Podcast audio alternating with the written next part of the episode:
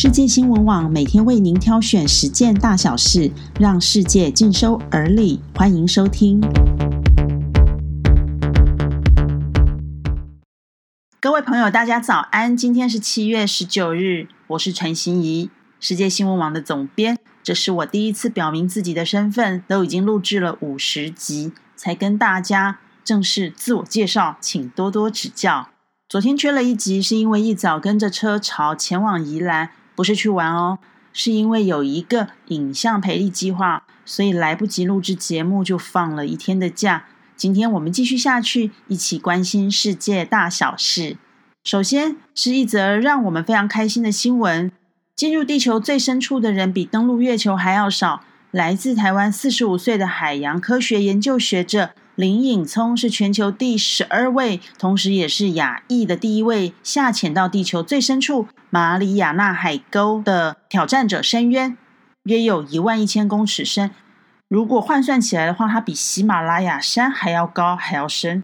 林颖聪这一趟难忘之旅是和富豪探险家 Victor 驾驶了两人座的潜艇一同下潜，他还带着国旗。那因为这一趟行程有风险，行前还得写好遗嘱。当天花了四个小时下潜，四个小时上升，在海底停留了约两个小时。林颖聪说：“这十个小时当中的每一分每一秒都是难以忘怀的震撼与感动，也是人生最难忘的十个小时。”弧形的马里亚纳海沟位于太平洋的西北部，是地球目前已知最深的海沟，最深处约有一万一千零三十四公尺。根据记载，一九六零年有两名美国海军乘着深海潜艇下探海沟的底部，是人类首次下探马里亚纳海沟最深处。而二零一二年，非常有名的奥斯卡大导演詹姆斯·科麦隆也曾单独下潜到海沟最深处的挑战者深渊。林颖聪说：“海底世界的水流非常缓慢，九千公尺以下已经看不到生物。当他眼见水流速度极缓。”以几百万年的时间在海底堆出的沙坡，时间与空间在那一刻仿佛都已经不存在了。瞬间看到几百万年的演变，感觉自己很渺小。那是一种过去、现在与未来同时存在的状态，非常有意思。另外一则也跟过去、现在同时存在的新闻，就是一尊在一八八一年被发现。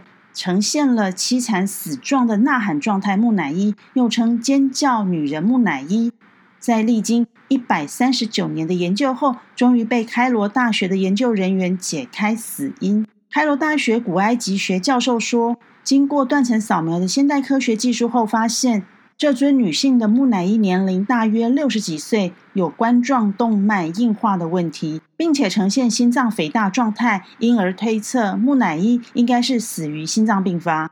学者指出，女子是在双脚交叉弯曲的情况下死亡，也因为突然断气导致头部右倾、嘴巴张开，可能是死亡数小时后才被发现，造成身体僵硬，嘴巴无法闭合。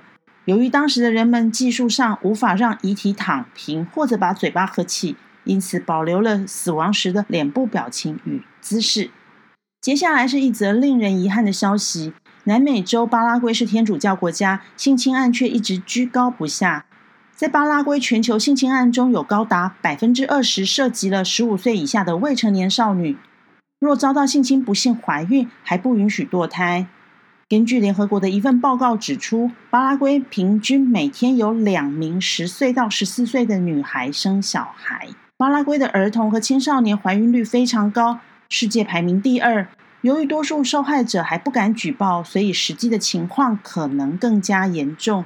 而这个国家到底怎么了？六月二十九日，位于东南部的伊塔普阿省的。瓜拉尼族原住民社区发现了一名十二岁的女孩遭到性侵后杀害，一名二十六岁的嫌犯被逮捕。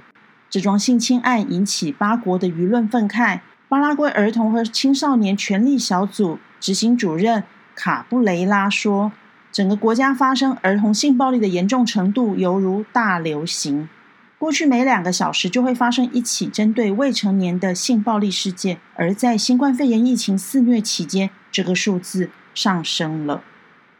我们真的希望巴拉圭和印度这些国家的女孩都能有一个平安快乐的成长环境，不再有恐惧。最后，关于新冠肺炎疫情方面，伊朗总统罗哈尼语出惊人，表示境内有两千五百万人已经感染了新冠病毒，另外还有三千五百万人面临感染风险。伊朗的人口约八千多万，一直是疫情最严重的中东国家。